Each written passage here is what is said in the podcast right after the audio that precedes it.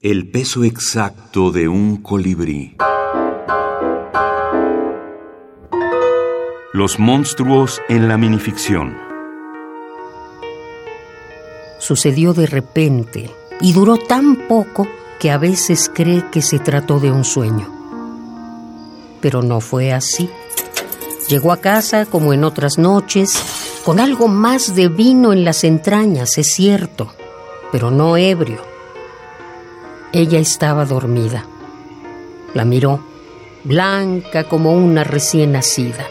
Apretó su cuello y se tumbó en el rudo camastro a su lado. Supo que no respiraba, pero no pareció preocuparle.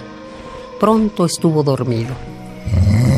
De mañana recordó todo, todavía con los ojos cerrados, y se resistió a abrirlos temeroso de la comprobación de su recuerdo, pero después prefirió ver a su mujer, pensar que se trataba de una pesadilla. Vio el cuello, aún con las marcas de sus enormes manos, volviendo lívida la piel blanquísima. Ahora era otro. Debía esconderse, emboscarse. Decidió llamarse a sí mismo el autócrata. Demonios en casa. Fragmento. Pedro Ángel Palou. Es un ser que eh, se escurre eh, tras los límites, que va más allá de los límites, está en los extremos.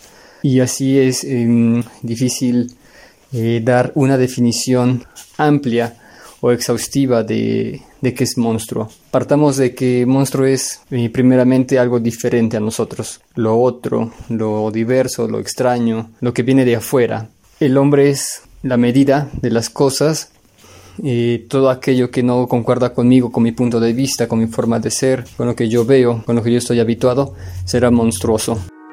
David Baizabal, escritor.